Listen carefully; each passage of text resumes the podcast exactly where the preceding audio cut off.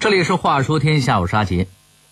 前两天我看到一个新闻，说今年一季度我国电影票房达到了一百四十四点九三亿元，其中周星驰的《美人鱼》以三十三点八八亿问鼎一季度票房冠军。今天啊，我就想跟您聊聊关于美人鱼的话题。说到人鱼啊，大家都不会陌生，比如荷马史诗《奥德赛》中的女妖赛人，还有日本漫画家高桥留美子笔下的人鱼们。当然了。大家最熟悉的还是安徒生童话里的海的女儿。那么，为什么这些人鱼的形象会如此深入人心呢？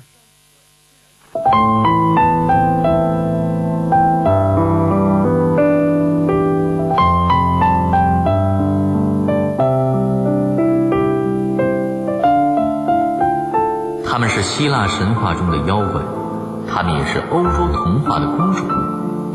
他们有的为了爱情化为了大海的泡沫，有的为人类牺牲了自己的生命。人鱼形象究竟从何而来？东西方的人鱼形象究竟有什么区别呢？话说天下，阿杰跟您聊聊世界各地的美人鱼。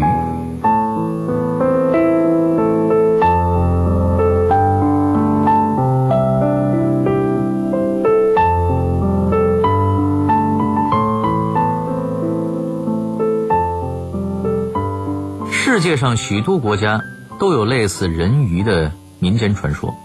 事实上啊，远远看上去像美人鱼的动物大概有这么几种：海牛、如艮，以及各种海狮、海豹等鳍脚目动物。虽然它们其貌不扬，但同传说中的美人鱼啊，却有几分的相近。海豹的跳跃和惯常的姿态也很像传说中的美人鱼。所以，凡是与海洋有关的文化中，都有人鱼的传说。或许古人认为啊，既然人类可以在陆地上生存，那海里也应该有人类。只不过在海里面不能走路，所以他们只能长出呃像鱼一样的尾巴，在海里边游。能够又在海里边游泳，又可以在岸上活动的人鱼，显然比只能在岸上活动的人类强得多。所以古人觉得呀。人鱼的功力肯定要比咱们普通的人类要高深。在希腊神话中，人鱼可不是娇滴滴的小姑娘，他们可是能要人命的妖怪。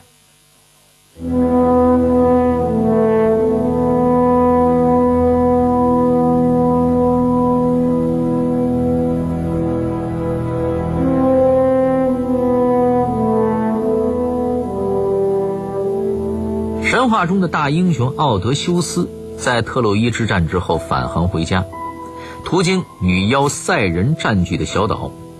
事前，女巫卡尔克告诉他：“你会首先遇到女王赛人，他们迷惑所有行船过路的凡人。谁要是不知好歹，被他们迷惑，被他们的歌声吸引，那么你们就回不了家了。”再也不能见到自己的妻儿家小。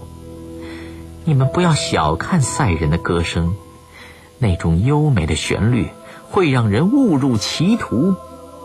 他们坐在草地上，四周堆满了白骨，你们必须驱船一驶而过，用风蜡堵住伙伴们的耳朵，让大家听不见歌声。当然了，如果你自己真的想听一听，也有个办法。那就让伙伴们捆住你的手脚，捆到桅杆之上。只有这样的方法，才不会被赛人迷惑。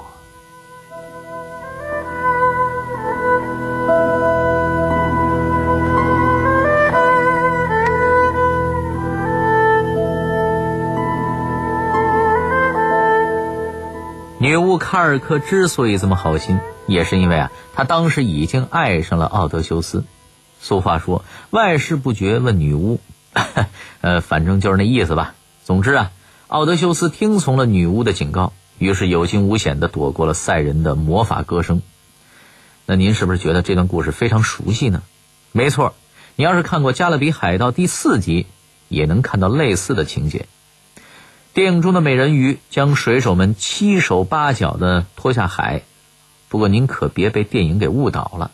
其实，在奥德赛的那个时代啊，女妖赛人还并不是美丽而魅惑的人鱼，而是人首鸟身的怪物，是不是挺恐怖的？只是经过几个世纪的演变呀，人们追求美的愿望一再的改造了赛人的形象，于是赛人才慢慢的变成了肚脐以上是女人，腰腹以下为鱼尾的美丽生物。在漫长的中世纪，赛人的形象变化了很多次。六世纪时，有一本叫做《不同种类的怪兽书》，里边记载说，赛人由头至肚脐是女人，但却有着带鳞片的鱼尾。十二世纪的《动物故事寓言集》里说，赛人腰部以上是女人，有隼的爪，有鱼的尾部。而另一本同样是十二世纪的书中。则说赛人从头至肚脐是人，但下半身是禽鸟。到了十五世纪的动物故事寓言集中，则提到赛人有三种不同的类型：一种是半鸟半人，一种是半鱼半人，一种是半马半人。所以基本上啊，都是一半人形的形象，啊，另一半呢就是动物的形象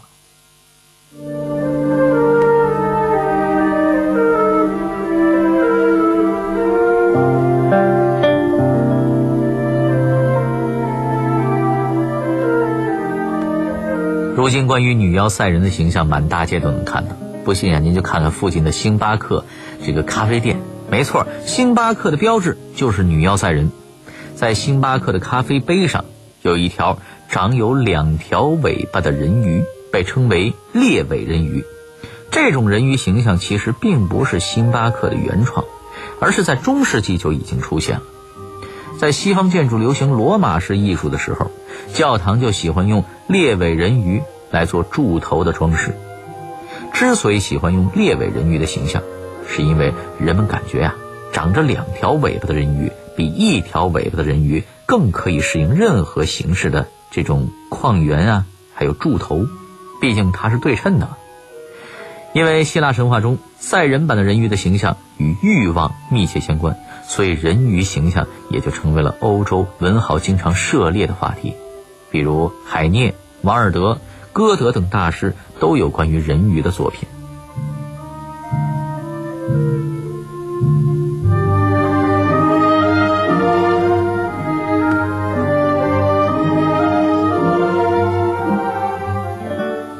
除了赛人，希腊故事中人鱼的形象还有很多地方出现过。咱们再说说爱上了奥德修斯的女巫卡尔克，她给奥德修斯生了三个孩子之后，竟然被甩了。没过多久，女巫又爱上了一个渔夫。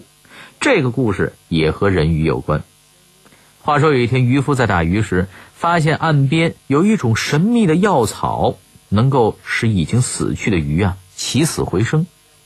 好奇之下，他吞服了这种药草，醒来之后，他就变成了鱼尾人身了。既然已经是半人半鱼了，海洋之神和海洋之后，索性就让他成为了海神之一了。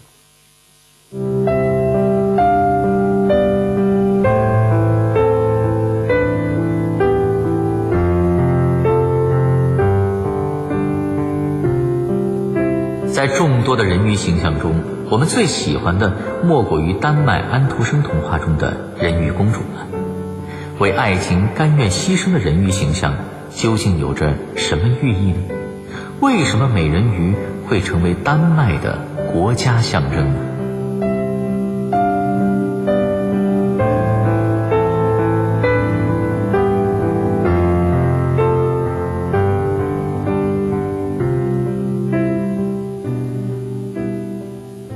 相比起情欲味十足的女妖赛人，大家可能更熟悉安徒生童话下的《海的女儿》。这个人鱼形象就显得纯洁的多啊！一位人鱼公主从海里探出头来，遇见了人类的王子，一见钟情。为了爱情，人鱼公主放弃了自己原本无忧无虑的生活，还狠下心来用自己的声带和女巫换了人类的双腿。她与王子相遇，却因为不能说话，无法表达自己的爱意，她只能眼睁睁地看着王子娶了别国的公主。姐妹们劝人鱼公主杀了王子以后变回人鱼，可是美人鱼不愿意这么做。为了让自己的爱人幸福人鱼公主最终化为了泡沫。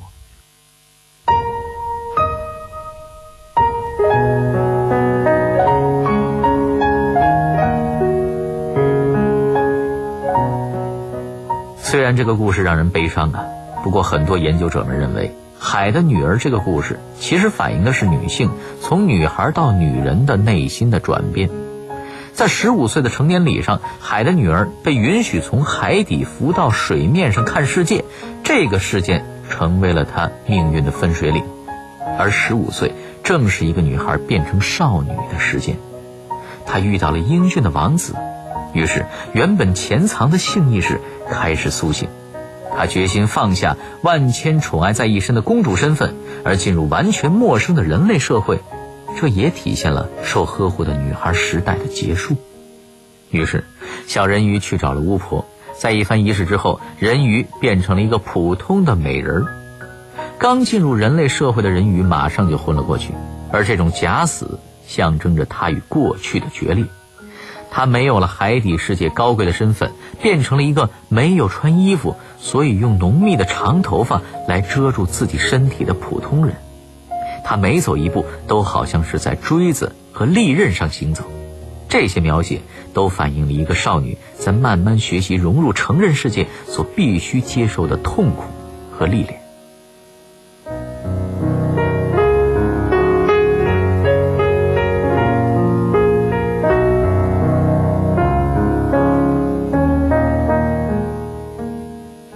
当然了，安徒生是一个高明的小说家。他没有让王子选择小人鱼，也没有让人鱼刺死王子，而是让人鱼化为了美丽的泡沫，在爱情的召唤下一步步升入了天堂。这样的描写，正是作者对于男权社会中千千万万普通女性无法融入社会又无力反抗的真实描写。正是因为海的女儿深入人心，所以美人鱼的形象也成为了丹麦的国家象征。同样被作为象征，相比起海的女儿，波兰的美人鱼就比较好运了。在波兰的传说中，国王齐格莱蒙游历全国，因为被华沙的美人鱼美妙动听的歌声所吸引，于是他决定迁都华沙，所以美人鱼啊就成了华沙城的象征和守护神了。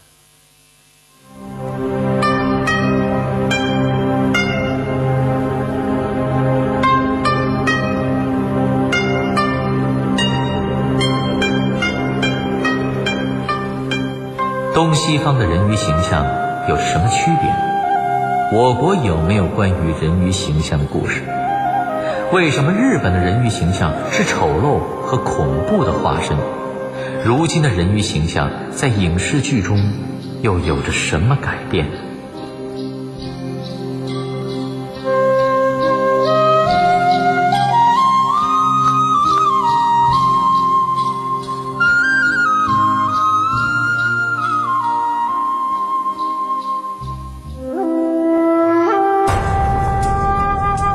论古今是非，问的都是活着还是不活，这是个问题。看古往今来，看的都是雕栏玉砌应犹在，只是朱颜改。聊过去的事儿，说今天的理儿。就在每天与您相伴的《话说天下》。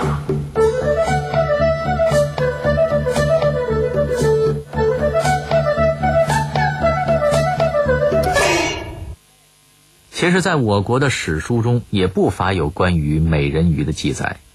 宋代的《祖义记》一书中，就对美人鱼的形态做出了详细的描述。说是宋太宗时，有人出使高丽，看见海面上有一妇人出现。其实啊，那并不是人类的女子，而是海里的人鱼。在宋代学者徐铉的《姬神录》中，也有类似的记载。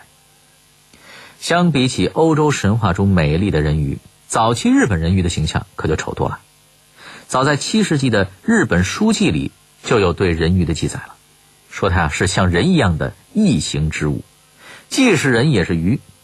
日本人认为人鱼它的面容啊奇丑无比，是一个像猩猩一样的怪物，有着食人鱼般锋利的牙齿和尖爪，下半身布满了金光闪闪的鳞片，在水中游动时没有任何的声响，所以其往往利用这个优势来对异类发动袭击，是个危险性很大的妖怪。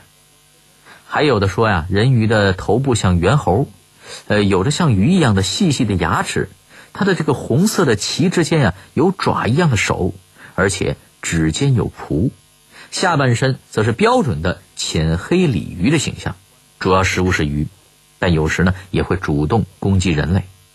别看人鱼长得丑，但是它的肉却十分的鲜美，而且吃了以后人会产生异常。有的人吃完了以后会发狂致死，可是也有的人啊吃了人鱼肉能够长生不老，活脱脱就是危险性极高的唐僧肉啊！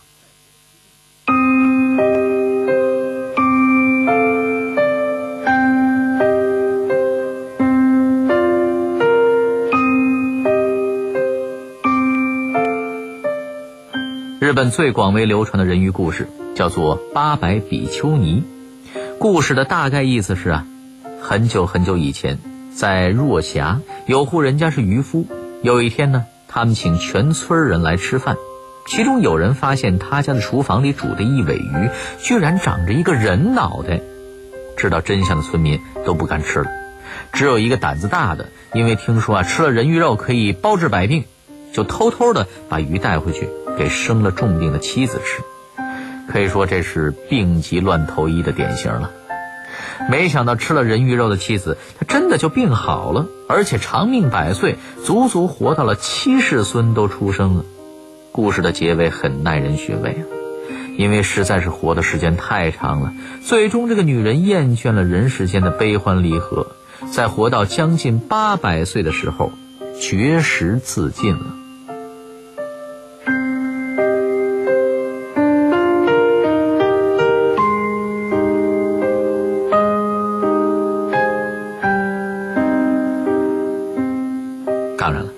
不是所有的日本人鱼故事都是那么的冷酷。还有一个故事说呀，有个年轻的渔夫打鱼的时候，不小心捞上来了一只人鱼，而且还是一个漂亮的女子。渔夫很快就爱上了人鱼。直到有一天，村里的人听说渔夫家里边居然有一条人鱼啊，就有人啊不怀好意了，怂恿他把人鱼杀了吃肉。很多人都说：“哎呀，你吃了肉就可以长生不老了，什么样的女人还遇不到啊？”何必守着一条人鱼到老呢？过了没多久，外出打鱼的村民们发现了这个渔夫死在了海里，于是便传说这个渔夫啊，真是剜了人鱼的肉来吃，结果不但没长命，反而被毒死了。事情发生以后，就再也没人敢打人鱼的主意了。只有人鱼知道，事情的真相其实是那个渔夫为了永远阻止村民们伤害人鱼，自己投海自尽了。给村民们制造出了吃人鱼肉会死的假象，他用自己的生命保护了恋人，这份感情啊，可真是不输给海的女儿啊。其实，日本最著名的人鱼形象，还是被誉为日本安徒生的小川未明写的《红蜡烛和美人鱼》。故事叙述了在北方大海里凄凉度日的一只美人鱼，相信让孩子生活在人群中会更加幸福。于是他决定把孩子呀生在陆地上，交给人类抚养。神社下的一对做蜡烛为生的老夫妇听说了这件事儿，就收养了小人鱼。老夫妇对小人鱼视如己出啊。就这样，小人鱼一天天的变成了一个美丽的姑娘。她心灵手巧，喜欢在自家制作的蜡烛上画上美丽的图案。大家都非常喜欢这种彩色的蜡烛，而且因为小人鱼的图画。这种蜡烛啊，有了神奇的作用。只要在神社中点燃这种蜡烛，再把剩下的蜡油带在身边，出海就不会遇到灾难。因此，姑娘手绘的蜡烛销量非常好。看到人鱼姑娘的蜡烛销售这么好，有一位商人就动起了歪脑筋了。他开始游说老夫妇，最终糊里糊涂的老夫妇为了一大笔钱，把小人鱼卖给了商人。将小人鱼送走的那天晚上啊，海上掀起了罕见的暴风雨，无数船只遇难。从此，只要山上的神社点起红蜡烛，海上就会风浪大作，看一眼红蜡烛就会死在海中。没过几年，那个小镇就完全荒废了。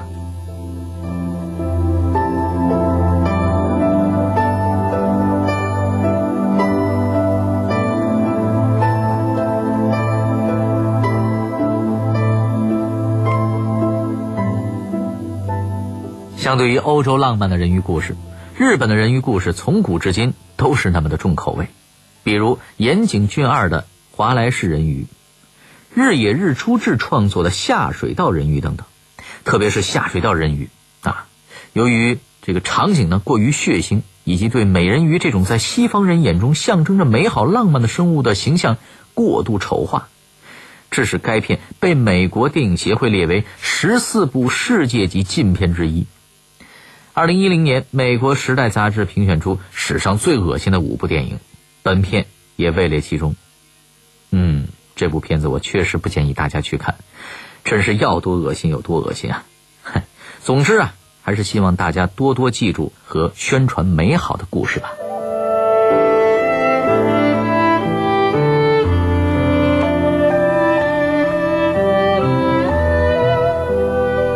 这里是《话说天下》，我是阿杰。明天晚上《话说天下》周末版，罗宾老师将会为您带来电影传奇系列节目，请您千万不要错过。请大家继续收听。北京文艺广播的其他精彩节目。